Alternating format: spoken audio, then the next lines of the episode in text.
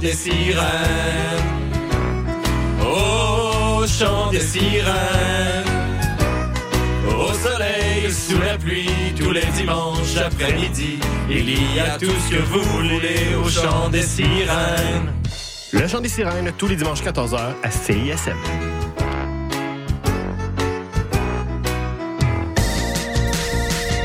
Vous écoutez CISM 89.3 FM, La Marge.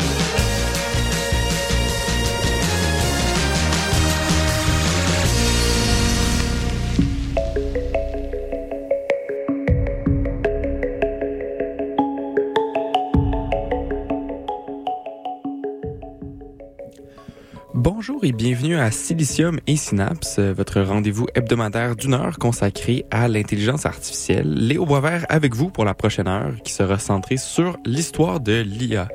Aujourd'hui, je reçois Lassen Fata. Lassen est doctorant à l'UCAM, membre du Centre interuniversitaire de recherche sur la science et la technologie. Il est aussi membre du conseil d'administration de l'organisme de gouvernance des données Open North.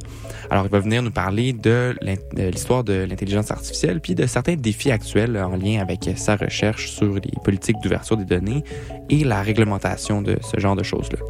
Mais d'abord, on va aller en musique avant d'enchaîner avec une petite intro en la matière. À tout de suite.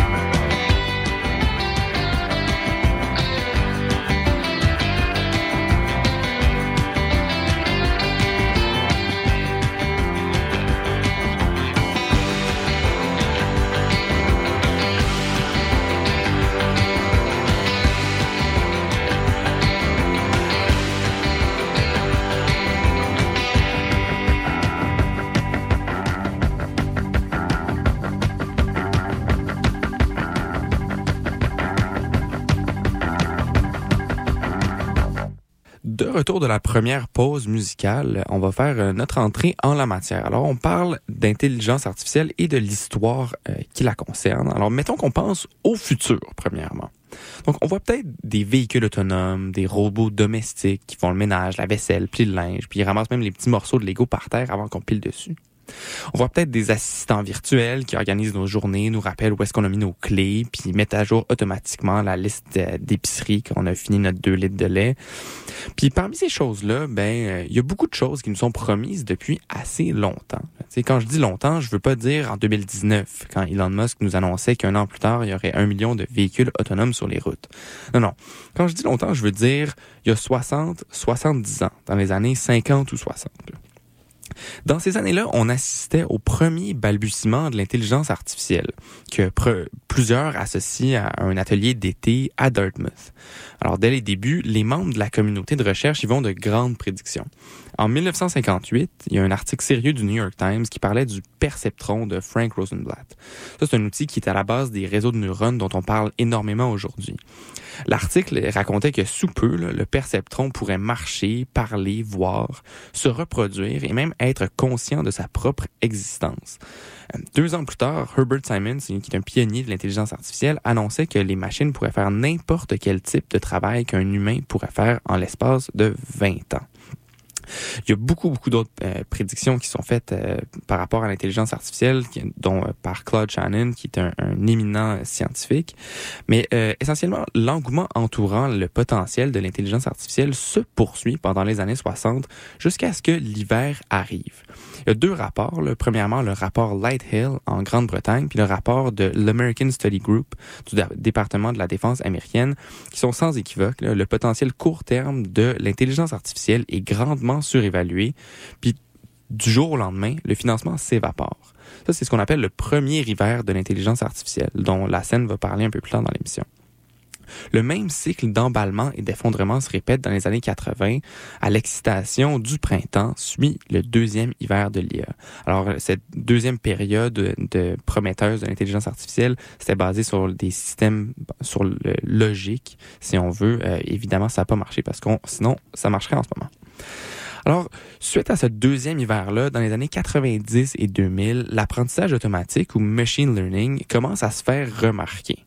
C'est une approche qui est basée sur des statistiques plutôt que des modèles psychologiques, biologiques ou encore logiques. Puis ça arrive à réaliser certaines tâches spécifiques sans avoir la prétention de représenter l'intelligence générale.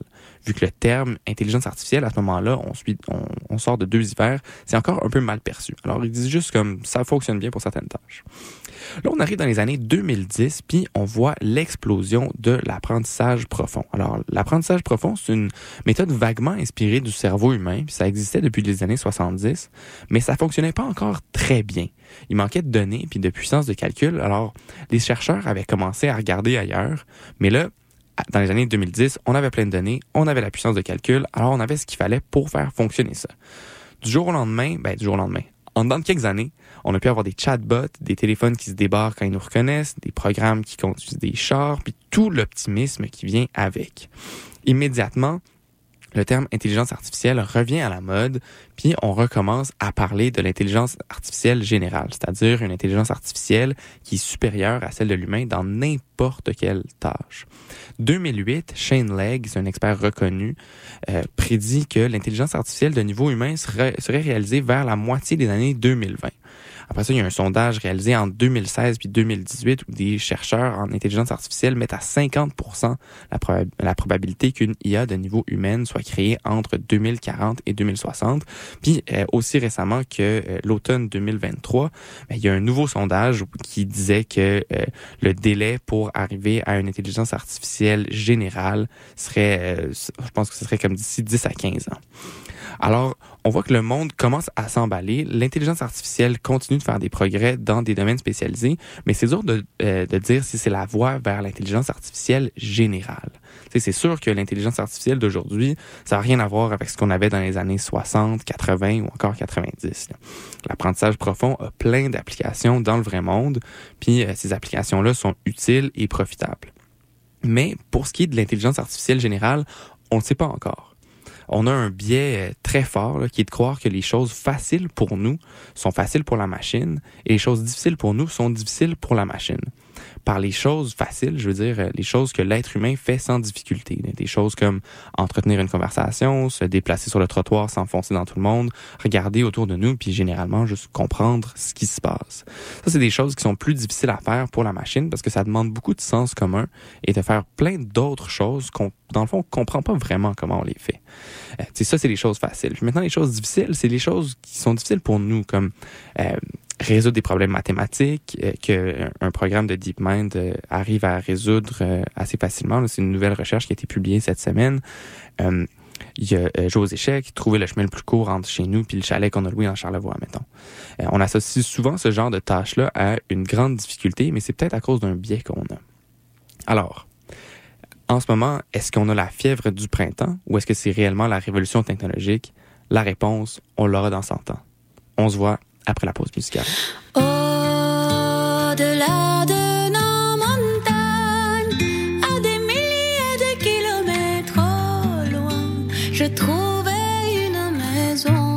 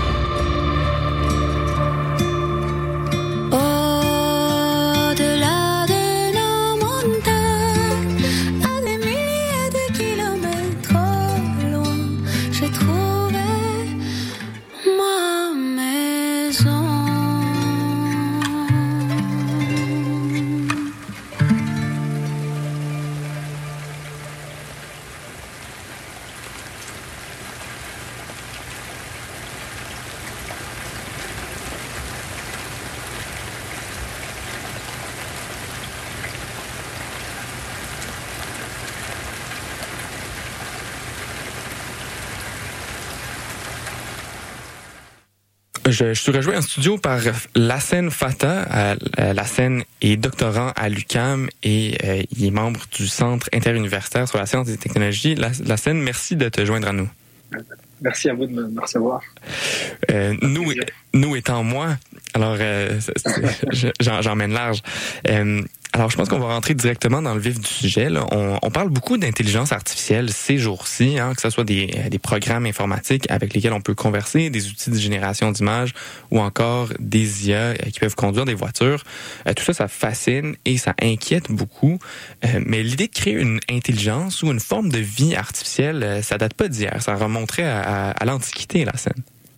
Ouais, et puis je dirais même que l'idée de, machine intelligente ou encore euh, d'homme-machine a certainement depuis toujours nourri euh, la pensée de l'humanité. Euh, On peut prendre par exemple l'Iliade d'Homère qui déjà mettait en lumière euh, différents automates euh, forgés par, par le dieu Héphaïstos. Plus proche de nous, on peut même aborder différentes œuvres fictives comme, comme le Frankenstein de Marie Shelley, qui, qui mettait en avant une espèce de, de création humaine qui avait une capacité comme une espèce de conscience, qui pouvait euh, finalement penser de manière autonome. Il convient encore aussi de rappeler que, que, que la notion de robot, telle qu'on qu'on l'évoque aujourd'hui, n'est- pas, ne date pas non plus de, de, de, de plusieurs centaines d'années. C'est une notion récente. Auparavant, on parlait, on parlait davantage d'automates. Mm. Mais, mais, mais en réalité, la, la, le terme robot euh, est issu d'une pièce euh, de, de théâtre récente qui s'appelle la Russell Universal Robots, rédigée en 1920 par l'auteur tchécoslovaque Karel Capek, et qui, euh, qui lui met en avant, invente le terme robot pour la première fois et en parle pour la première fois aux alentours de 1920. Ouais, c'est- ça, c'est quelque chose que j'ai trouvé vraiment intéressant aussi. Je, je savais pas, c'est comme si j'avais l'impression que c'est quelque chose qui était qui existait depuis très très longtemps, avec de voir que ça existe seulement depuis 1920. Euh, j'ai trouvé ça vraiment euh, extrêmement surprenant. Ensuite aussi, le, bon, tous ces concepts-là existent depuis longtemps. On peut penser à d'autres choses comme euh, le golem dans le, le, le monde hébreu. Euh, Il y, a, il y a plusieurs autres, euh, Prométhée est un autre exemple de euh, forme de vie euh, créée artificiellement. Puis ça vient souvent avec une, une certaine mise en garde. Tu sais, Frankenstein, c'est comme euh, c'est la mise en garde de d'avoir une création euh, qui est générée par euh, euh, par l'humain, mais qui peut s'enfuir dans la nature puis causer des, des dégâts. Alors euh, c'est quelque chose qu'on voit un peu en- encore aujourd'hui? Est-ce que tu dirais que c'est quelque chose qui euh, qui nous euh, qui a inspiré les réflexions qu'on a vis-à-vis de l'intelligence artificielle aujourd'hui? Bah, je dirais que tout ce qui est tout- toute intelligence étrangère à, l'humain peut paraître effrayante d'une manière générale. Euh, par exemple, dans, le dans l'œuvre de, Mary Shelley Frankenstein, c'est une création qui échappe à ses créateurs très rapidement. Tu le rappelles tout à l'heure en mythologie également, mais la principale crainte qu'on a qu'on a aussi autour de l'IA aujourd'hui, c'est qu'elle échappe un peu euh, aux créateurs contemporains, des gens de la technologie. Vous pensez à OpenAI avec son chat GPT ou encore Elon Musk qui qui récemment mettait encore en garde sur euh, les dangers de l'IA pour l'humanité. Alors, est-ce que c'est euh, est-ce que c'est des c'est des peurs irrationnelles ou est-ce que il y a quand même derrière une, un réel danger? C'est à discuter. Euh, mais en tout cas, ça, a toujours nourri l'esprit humain. On, a, peur surtout aussi de ce qu'on ne connaît pas. Ouais, c'est ça, c'est toutes les, les nouvelles technologies aussi qui peuvent euh, qui peuvent euh, eh, être inquiétantes. On, a comme peur du progrès, de l'automatisation aussi. Là. C'est quelque chose qui existe depuis vraiment longtemps. Euh, fait si on revient un peu euh, dans, dans le parcours historique de, de l'intelligence artificielle, alors euh, l'intelligence artificielle en tant que domaine, c'est quelque chose qui, est- qui est plus récent. Il a fallu attendre à peu près le- les années 50 là, pour que ce, ce- cette discipline académique voit le jour de manière plus euh, structurée. Oui, en effet. Il voit cette, cette expression d'intelligence artificielle à John McCarthy, qui va pour la première fois, en tout cas officiellement l'évoquer lors de la conférence de Dartmouth, qui est la Dartmouth Summer Research Project euh, on Artificial Intelligence, qui a été euh, euh, qui s'est déroulé en été 1956, et c'est également lors de cet événement que l'intelligence artificielle fut édifiée en tant que discipline de recherche à part entière. On peut, selon selon McCarthy, comme le rappelle euh, Jocelyn McClure et Marie-Noël Saint-Pierre, qui sont des chercheurs québécois, on peut attribuer une forme d'IA à une machine si cette dernière se comporte d'une façon que l'on peut qualifier d'intelligente, c'est-à-dire si c'est si c'est dire ces comportements peuvent être attribuables à ceux d'un être humain. Que ça revient un peu au, au, au concept de, de test de Turing, hein, ce- cette, euh, cette dé- définition-là ou cette représentation-là. Exactement. Euh, ça, ça revient au test d'Alan Turing qui propose un test d'intelligence en 1950. Euh, et Alan Turing déclare qu'une machine est peut être qualifiée d'intelligente si un humain ne parvient pas à, la- à, à distinguer la machine d'un être humain après un, un certain temps de dialogue avec elle. Fait que, euh, dans le fond, selon cette définition-là, est-ce qu'on l'aurait déjà, euh, est-ce que le test de Turing aurait déjà été euh, réalisé par la, par la machine? On peut dire que récemment, oui, on a eu des, notamment avec l'émergence de, de, de, de ChatGPT et d'OpenAI, on a eu des, des, parfois même des chercheurs, des ingénieurs qui travaillaient sur, sur, sur, sur euh, ces machines génératives, qui, qui s'inquiétaient, qui, qui, se, qui se demandaient si la machine euh, n'avait pas des réflexes plutôt humains dans, dans les réponses qu'elles apportaient. Et en ce sens-là, on peut, on peut, on peut penser au, au, au test de Turing, mais à mon humble avis, c'est que avec l'événement de- de- des données massives et, euh, et, des progrès de, de l'IA ces, ces, ces- cinq dernières années, euh, la machine peut donner l'illusion de réfléchir comme un être humain, d'avoir comme des prémices, des sentiments, etc. Mais ça, reste pour moi une illusion. C'est pas, c'est pas vraiment euh, attribuable à, à, à ce qu'un être humain pourrait concrètement aborder. Au sens où c'est plus de la, de la réplication plutôt qu'il n'y a, a pas de, de, de conscience. Est-ce que c'est dans, dans ce- dans cette direction-là que tu, euh, tu voulais aller ou? Exactement, exactement. Je, je pense pas qu'il y ait, en tout cas, pas pour le moment, je pense pas que la, la machine est consciente. Je pense que la machine, à mon sens, reste un outil, et donc un outil, un outil à qui on fournit des, des, paramètres, à qui on fournit des, euh, c'est un outil à qui on donne des, des directions. C'est- un algorithme, comme une recette, euh, c'est comme une recette de cuisine qui ensuite euh, euh, permet au modèle de pouvoir exposer de manière euh, structurée euh, différentes automatisations. Mais euh, en tout cas, Ouais, voilà. je sais pas si je réponds à ta question. Ouais, c'est ça. Non, je, je pense pas que.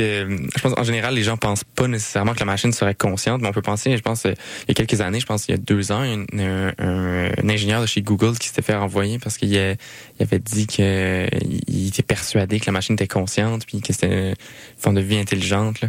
Alors, euh, je pense que j'ai l'impression qu'en interagissant vraiment beaucoup avec, ça peut, euh, ça peut mener quand même à une, une certaine confusion. Là. Euh, Oui, Exactement. Puis euh, pour revenir aussi au, développement de l'intelligence artificielle, là, on euh, t'as mentionné la conférence de euh, de Dartmouth. Euh, puis à ce moment-là, il y a beaucoup de l'intelligence artificielle comme on euh, comme elle est représentée, c'est pas nécessairement juste basé sur l'apprentissage comme on a maintenant. C'est comme il y a des approches un peu différentes. Puis il y a, beaucoup beaucoup d'engouement à ce moment-là autour de des progrès qu'elle peut réaliser. Hein. Oui, en effet. C'est-à-dire que au départ, on a eu, on, on était quand même pas mal limité au niveau de la puissance euh, informatique et notamment des, capacités de stockage des mémoires. Ce qui fait que euh, tout cela, tout, tout, tout, tout, ces- tout, ces- cet engouement a quand même conduit euh, à, à, à plusieurs hivers de l'IA, ce qu'on appelle des hivers de l'IA, c'est-à-dire des périodes un peu creuses pour l'IA, qui correspondent à des périodes durant lesquelles l'engouement autour de cette technologie s'est estompé pendant plusieurs années, notamment en raison de désillusions, Hmm. comme je disais, principalement d'ordre technique. Et, ces- et ces événements ont été, ont, été- ont été notamment marqués par des coûts budgétaires à l'égard de- de- des recherches. Et elles sont pour moi des conséquences de ce qu'on pourrait qualifier de, de promesses technoscientifiques Hmm. ou des promesses disproportionnées qu'on a attribuées à l'IA et qui en fait bah, créaient des, des frustrations dans le sens où on n'avait pas nécessairement des résultats probants qui étaient euh, observables et ce qui a conduit à, bah, à, à- à des périodes creuses où on a, on a, on a réduit considérablement les recherches autour de, de, de l'IA. On, on peut penser à deux, deux principales euh, hivers de l'IA qu'on a, que- qu'a connu l'humanité. Donc, la- le premier hiver s'est déroulé, je dirais, entre les années euh, 1970-74 à 1980. Ouais. Qui, euh, euh, dans ce cadre-là, on a vu, euh, par exemple, en, ça a débuté en, en 1973 avec le mathématicien Michael Lighthill, qui, euh, euh, très critique à l'égard de, de, de, de l'IA, a, a, a, a- a rapporté dans un rapport commandé par, par le Parlement britannique que euh, euh, les résultats n'étaient pas n'étaient pas à la hauteur des ambitions et donc tout cela a conduit à un gel des financements notamment européens euh, pour l'IA. Et donc pendant pendant cette période de transition, c'est-à-dire jusqu'en 19 jusqu'aux années 1980, on a connu euh, euh, une baisse des recherches, comme je disais, en IA, et, et les, les chercheurs ont surtout cherché à ce moment-là à se concentrer sur des projets un peu plus réalistes, Hmm. à porter en tout cas un peu plus réalistes, euh, ce qui a euh, ce qui, a permis euh, autour des, enfin dans le cadre des années euh, 1980 à, à des chercheurs de, créer notamment ce qu'on appelle des systèmes experts Ouais. qui ont pas mal été utilisés dans, dans le secteur financier, qui sont des programmes en fait qui exécutent euh, à peu de choses près les mêmes analyses qu'un qu'un humain dans des domaines bien précis. Hmm. Donc ça, ça a été quand même un- une période fructueuse pour, pour la recherche en IA et euh, à la fin des années 80, je dirais, euh, l'IA a connu un, un- un nouvel hiver, euh, notamment du fait que bah, les recherches n'avançaient pas encore assez rapidement parce que les, les, les- les- les- les- le, le- le hardware connaissait quelques limites aussi. Puis on- a eu l'avènement des ordinateurs personnels qui a fait son entrée, qui a un peu fait de l'ombre à l'IA et aux finances qui, qui, qui lui étaient attribuées. Hmm.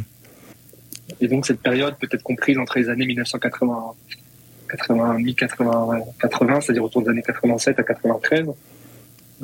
Puis ça, c'est un peu, Euh, ces deux hivers-là, c'est c'est un peu comme, euh, euh, c'est un peu le, le- le jeu entre le, on, on veut avoir du financement, fait qu'on on va promettre des, des, euh, des de, de grandes choses, puis là après ça, les, les médias vont vont vont en rajouter. Je, je, me- je me rappelle, je voyais des, des trucs euh, les années 60 parce qu'ils disaient que ça prendrait 10 ans avant que tous les jobs soient automatisés ou la reconnaissance visuelle serait serait résolue en, en un été, tu sais, fait que euh, c'est vraiment intéressant de voir ça. Puis il y a peut-être un, un- je- en tout cas, on y reviendra un peu plus tard, mais il y a peut-être un parallèle à faire avec euh, ce qu'on voit en ce moment. Exactement, en fait, ce sont des cycles qui, qui se reproduisent à chaque fois, c'est des cycles d'engouement. On, en parle dans un domaine de recherche sur lequel on travaille beaucoup au Centre interuniversitaire de recherche sur la science et. La technologie. Euh, je travaille beaucoup, moi, je, tra- je travaille principalement sur ce, sujet-là, autour de l'ouverture des données euh, publiques et gouvernementales. Et en fait, c'est ce qu'on appelle les promesses technoscientifiques, en tout cas l'économie de la promesse. Et ça, a, en tout, ça a depuis toujours accompagné en fait l'avènement de, nouvelles technologies, que ce soit l'intelligence artificielle, les nanotechnologies, les biotechnologies. Aujourd'hui encore de nouveau l'IA et euh, vous verrez que ça sera la même chose avec par exemple l'informatique quantique. En fait, c'est que euh, lorsqu'une technologie émergente arrive, euh, il y a une espèce d'engouement autour de cette technologie, beaucoup de promesses qui sont faites de la part des experts et des, acteurs clés qui sont à l'origine de cette technologie ou qui soutiennent et qui la promotion de cette technologie. Et derrière, ben, ce qui crée que, ce qui crée une espèce, une espèce d'influence sur les gouvernements et sur les principes, les principaux financements. Mhm. Je parle des gros fonds d'investissement, notamment Capital Venture, etc. Et, euh, et, et, et, au bout d'un certain temps, on a, on une période qui, qui, qui vient un peu contrer cette, euh, cet engouement, c'est où la hype redescend un peu et on, et on, c'est c'est pas qu'on on manque de, de, de, comment dire, de confiance envers cette technologie et qu'on pense que ça avance pas suffisamment rapidement. Et finalement, les recherches sont plutôt délaissées. Puis en fait, c'est comme un, comme cyclique. Ouais, C'est plutôt que le progrès soit linéaire avec des, des attentes euh, de, raisonnables, c'est qu'on va, on va vouloir aller chercher le plus de, de financement possible en, créant du hype, puis là, après ça, on, les gens vont être déçus, puis euh, c'est un peu le, le Gartner Exactement. hype cycle. Là. Exactement, exactement. Le Gartner, exactement. Ouais. Gartner a fait un cycle euh.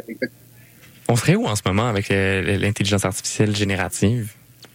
Écoute, l'IA, il y a un, un- c'est une technologie assez particulière dans le sens où elle a déjà connu di- di- divers hype cycles, je dirais. Ouais. Mais euh, avec l'avènement de, de, de l'IA générative et de, du potentiel, en tout cas, que, cela peut euh, permettre au niveau, au niveau sociétal, euh, je dirais qu'on a, on a espoir en, encore en cette technologie-là, bien qu'on qu'on qu'on demande de faire attention quand même à je sais pas si vous avez vu euh, il y a quelques temps, il y a, il y a, il y a six mois où 1000 experts, parmi lesquels Elon Musk, Sam Altman, etc., Mhm. ont demandé une pause sur, euh, sur, sur, sur le développement des, des outils d'IA générative parce que ça, ça pouvait représenter un danger pour l'humanité.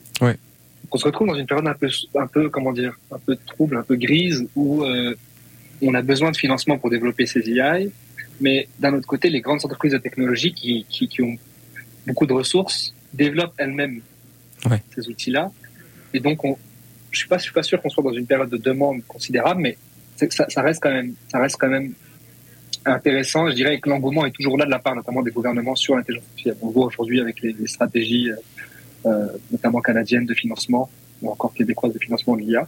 Mhm. Ou même au, au UK, assez, je euh, crois. C'est perturbant de, comme technologie parce qu'on on a eu ces périodes sombres, on revient sur, sur, une période de- d'exposition, puis derrière il y a comme un gros bouleversement, puis on ne sait pas trop où, ce- où, où cela va mener, mais en tout cas, une chose est sûre, c'est que la plupart des grandes entreprises de technologie qui, qui développent ces outils-là ont des ressources et donc n'ont pas nécessairement de, euh, de limites de financement vis-à-vis de, ces outils-là, qui seront, à mon avis, euh, à dans un avenir proche, euh, au cœur des business models de, de- de chacun de ces grands groupes. Puis pour euh, pour continuer un peu sur l'avenir proche que, que que tu évoques là, euh, on on parle beaucoup de euh, c'est des, des défis reliés à ça, les, les problèmes éthiques, les enjeux de biais. Euh, tu as mentionné aussi l'ouverture des données. Pour- Pourrais-tu dresser un portrait de certains défis que, que tu entrevois ou certains qui sont plus reliés à, à, à tes travaux de recherche? Ouais, bah, les, les principales questions éthiques sur l'IA euh, ont, ont démarré quand même très tôt. On peut, on peut remonter en 1965 avec l'ouvrage très critique euh, Alchemy euh, AI euh, du philosophe Herbert Dreyfus, qui soulignait dans, dans le développement de l'IA l'importance des émotions humaines qui n'étaient pas nécessairement prises en compte au départ. Hmm. Euh, ensuite, je pense que l'éthique, l'éthique de l'IA est, est, est une discipline aujourd'hui à part entière, assez, assez récente et contemporaine, qui va s'intéresser aux enjeux plutôt, euh, je dirais, euh, sociétaux qui vont encadrer l'IA, c'est-à-dire euh, les, les différents biais, les, les différents dangers que peut représenter euh, notamment l'apprentissage machine, etc. Pour ma part, ce que je pense, et dans le cadre de mes travaux, moi je travaille plus sur le sur l'encadrement normatif de l'IA notamment, et sur euh, et sur, et sur les données. Hmm. Euh, Aujourd'hui, on parle beaucoup d'IA euh, parce que euh, en fait, c'est la, c'est la technologie qu'on évoque le plus, mais pour moi, on devrait plus parler de data, que, enfin de, de données que d'IA, dans le sens où sans, sans données, l'IA, on reste quand même. Euh, Ça reste un modèle qui est capable d'apprendre, mais qui a rien sur quoi apprendre, dans le fond. là. bah, c'est exactement. c'est c'est- ce sont des modèles qui ont qui, qui, qui sont pas nécessairement pertinents sans data. Mhm. Donc, à mon avis, pour moi, euh, la vraie problématique, c'est-à-dire là où on doit aller chercher euh, des solutions à des à des à des billets euh, potentiels, c'est au niveau de la data.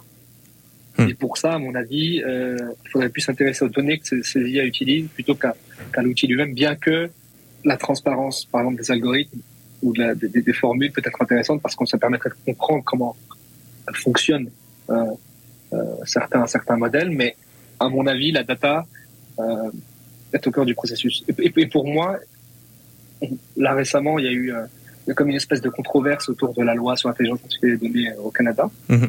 Qui, euh, à mon sens, nécessite d'être renforcée. Et pour plusieurs raisons. Euh, pourrais-tu, ju- juste pour le- les- auditeurs qui, qui sont moins familiers avec ça, pourrais-tu euh, expliquer rapidement qu'est-ce que, ce que vise à faire cette loi? oh, c'est un c'est un gros sujet, peut-être que. Alors, On va te réinviter. cette loi fait partie. C'est ça. On pourrait y consacrer une émission. Cette- loi fait partie du projet de loi C27. C'est- En tout cas, la loi sur l'intelligence artificielle et les données canadiennes est un projet de loi qui fait partie euh, du projet de loi C27. Et euh, la principale euh, ambition de cette loi est d'encadrer euh, l'intelligence artificielle aujourd'hui. Et, euh, et elle le fait de manière, je dirais, assez pertinente, mais pas assez de manière consolidée pour moi. Hmm. Pour différentes raisons sur lesquelles on pourrait revenir dans le cadre de notre émission, mais en tout cas, Ok. c'est, euh, c'est, euh, ça, ça mérite, ça mérite en tout cas, ça mérite débat et ça mérite, euh, ça, ça, ça, ça- ça mérite qu'on revienne dessus euh, dans, ces, dans cette émission-là au niveau médiatique plus globalement, parce que ça, ça peut être très problématique dans le sens où ces nouvelles technologies vont impacter l'ensemble des citoyens cana- canadiens. faut que ce soit bien fait, oui.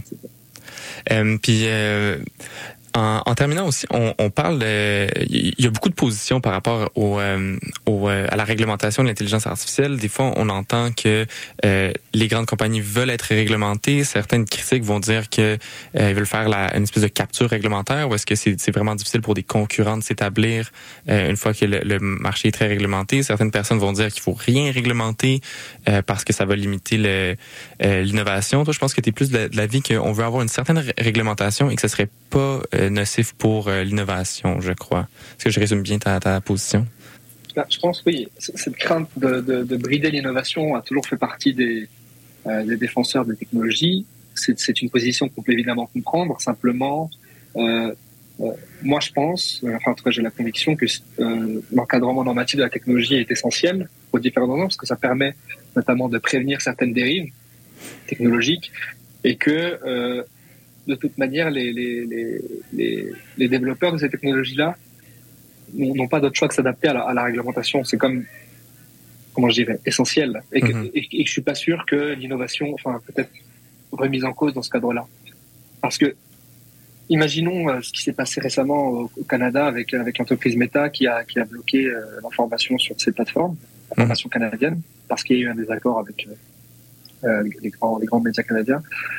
Je, pense sincèrement que si on avait réglementé au départ de manière un peu plus solide, euh, euh, comment je dirais, la, la loi, en tout cas normatif de ces, de ces plateformes-là, de ces réseaux sociaux-là, on serait pas dans cette situation actuelle et ces réseaux sociaux existeraient quand même, vous voyez. Hum, un peu comme euh, prévenir Donc, plutôt que guérir. Là. Exactement. Ouais. C'est plus prévenir plutôt que guérir, mais dans tous les cas, ça ne bridera pas, à mon avis, l'innovation. Hmm. Il y a certaines pratiques qui seront moins, mais dans tous les cas, c'est des pratiques qui peuvent être problématiques. Donc, je pense pas qu'on y perd grand-chose. Après, euh, développer une, une technologie, créer des business models pertinents qui permettent, euh, je veux dire, euh, enfin, des, des- des modèles d'affaires qui permettent de, de générer beaucoup de revenus, c'est po- c'est- c'est c'est possible en, en respectant la réglementation et en respectant aussi les principes éthiques et, et- et normatifs, c'est-à-dire l'intégrité des citoyens. Je, je pense pas qu'il faille s'alarmer en disant que ça peut, ça pourrait poser problème dans le sens où si le Canada, par exemple, décide de, de, renforcer euh, sa, loi, euh, je, je pense pas que les entreprises canadiennes quitteraient le Canada pour aller s'ex- s'exporter ailleurs. De, toute- façon, pour donner un titre d'exemple, euh, j'ai fait une analyse comparative entre la, loi canadienne, le projet de loi canadien, le projet de loi européen et, la loi, le projet de loi américain sur la responsabilité algorithmique. Et, et, je pense sincèrement que les projets de loi européens et canadiens sont bien plus solides et plus restrictifs que la loi canadienne. Le américain et, et européen? Le, le projet am- américain et, et- les projets américains et européens sont plus restrictifs que la, la loi canadienne, c'est ça? sont en tout cas plus, Ouais. oui, plus, euh, plus globaux et ils vont plus chercher à, à protéger, en tout cas, à protéger de certaines dérives en lien avec les, les, les systèmes d'intelligence artificielle. Euh, donc oui, tout ça est très intéressant. La scène, je pense qu'il va falloir te réinviter pour parler de, euh, réglementation. Je prévois faire un, épisode un peu plus tard dans la saison euh, qui porterait sur tout l'aspect euh, réglementaire et légal de l'intelligence artificielle. Alors, ça se peut que, que je, te réinvite pour parler de ça. Alors, euh, ben, merci encore d'être- euh, venu. Donc, je, rappelle pour ceux qui se joignent à nous que j'étais avec Lassène Fata. Euh, il est doctorant à l'UCAM et membre du Centre interuniversitaire sur la science et la technologie. Pour suivre tes travaux, Lassène, est-ce que tu veux plugger quelque chose? Ton Twitter, ton quoi que ce soit? Là? Alors, mes travaux sont, sont d'une manière générale sur Internet, sur, Google Scholar, si vous pouvez les consulter. Puis, puis voilà, je pas, j'ai pas nécessairement de, de site Internet ou d'exposition là-dessus. Ça marche. Alors, ben, merci encore de, de t'être euh, joint à nous. Puis, euh, on, on reste en contact. À la prochaine.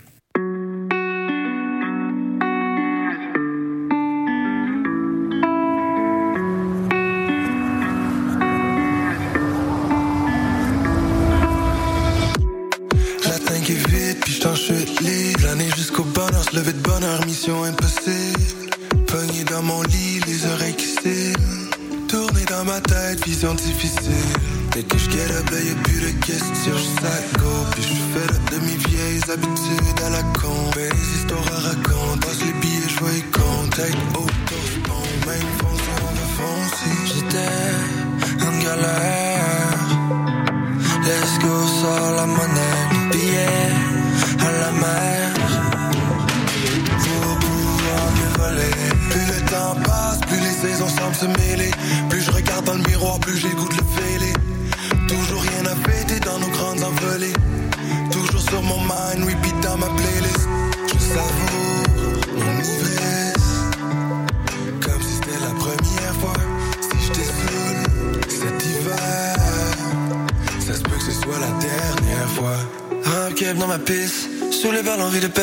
J'ai rêvé aux énormes fous, schlag jusqu'au rocher percé. Brûlé au bout de la mèche, je sens qu'on va exploser. Juste une autre sèche pour que les pièces me mettent à briller. Côté au vice, cible du bord, du précipice. Je me précipite, j'ai envie de vivre et de prendre des risques. Tard on va en rire, toutes les dents du sourire. Que qu'elles vont pourrir. J'étais en galère. Let's go, sors la monnaie, le billet à la mer.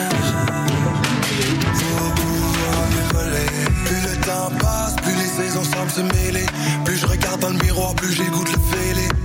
Toujours rien à fêter dans nos grandes envolées. Toujours sur mon mind, repeat dans ma playlist. Je savoure mon ivresse. Comme si c'était la première fois. Si je saoul cet hiver. Ça que ce soit la dernière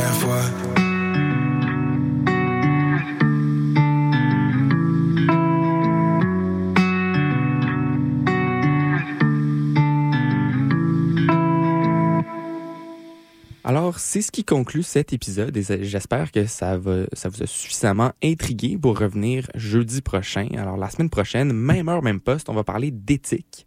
Euh, vous savez pas c'est quoi? Ben, vous allez l'apprendre. Alors, merci beaucoup d'avoir été des nôtres. Pour ne rien manquer, vous pouvez visiter notre site web au silicium et synapse.com où vous trouverez des liens vers nos émissions et du matériel supplémentaire. Les épisodes sont disponibles en balado sur le site de CISM, sur Apple Podcast et sur Spotify. Et je vous dis à la semaine prochaine.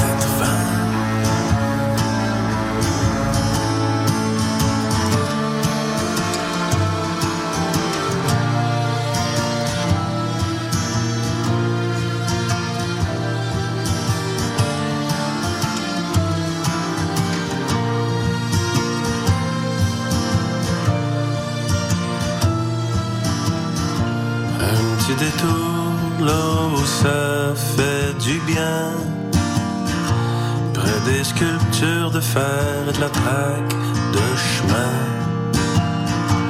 On chantait des chansons, il y en a même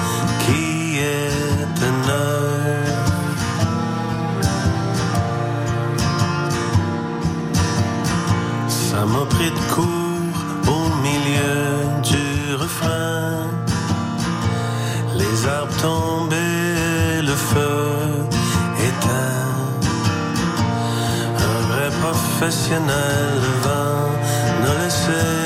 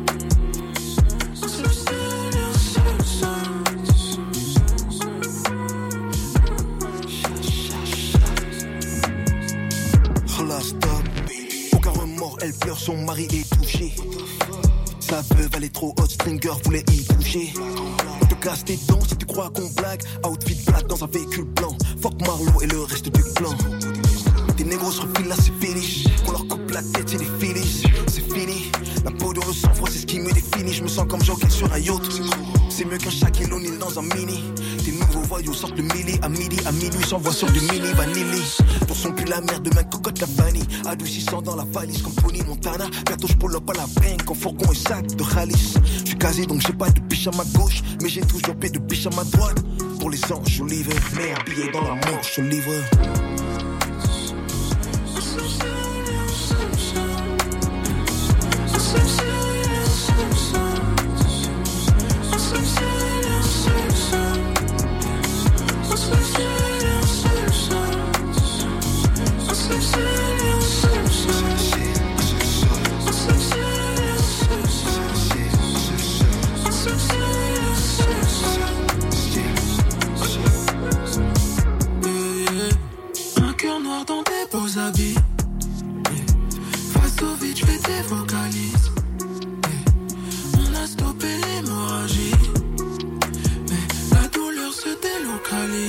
Tache rouge mais c'est pas du bissap.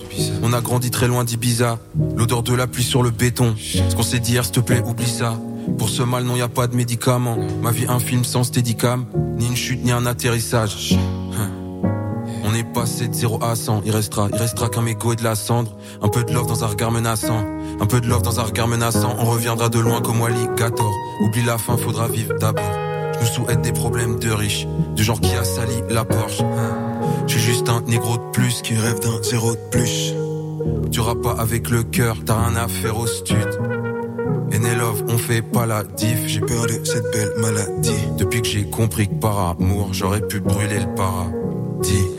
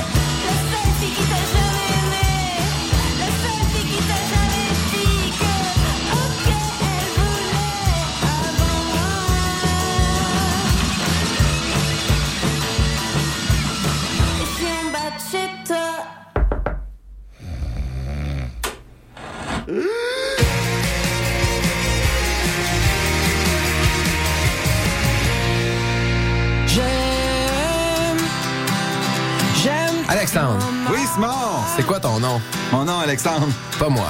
Et nous faisons partie des trois accords et nous aimons CISM. J'aime CISM. Ici Olivier Bourmas. Dans le balado de RAD, je discute avec des gens qui ont un propos pertinent sur des enjeux de société. La petite particularité, c'est que j'ai aucune idée de qui je m'apprête à interviewer avant que la personne s'assoie en avant de moi. Ça donne des échanges sincères, spontanés, sur tout plein de sujets, un peu comme dans un souper entre amis. Le balado de RAD, c'est à écouter sur Radio-Canada, audio.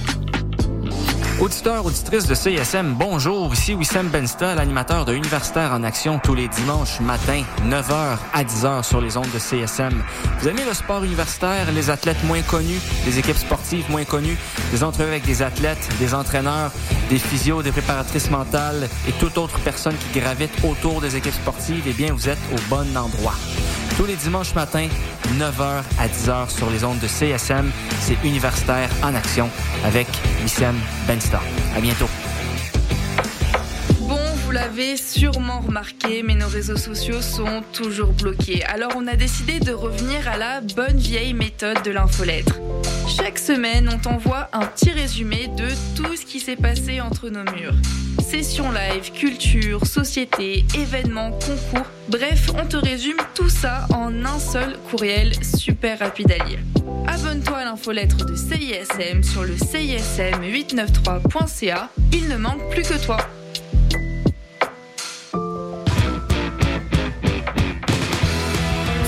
Ici Serge des Hôtesses Hilaire. Vous écoutez la radio numéro 3 de Montréal, CISM.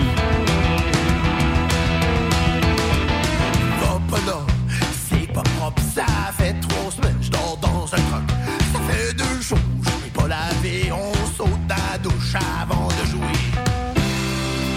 T'as envie de voir des films mais t'as pas le goût de te les geler en te rendant au cinéma? Du 16 au 28 janvier, Plein Écran te propose de regarder le meilleur du court-métrage gratuitement en direct de ton salon. Plein Écran, c'est quatre films par jour, des podcasts, plein d'événements, mais aussi la chance unique d'échanger avec les équipes des films en live sur Facebook. Pour les étudiants, on vous donne rendez-vous le 22 janvier pour une classe de maître sur le cinéma de genre en compagnie d'Ariane Louis XVI et Pascal Plante. Pour ne rien manquer et avoir toutes les infos de nos événements, abonne-toi aux pages Facebook et Instagram de Plein Écran.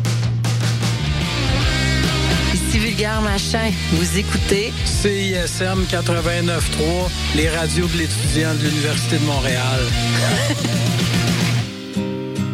Mais qui met de l'acide dans mon eau potable Je crois que j'hallucine.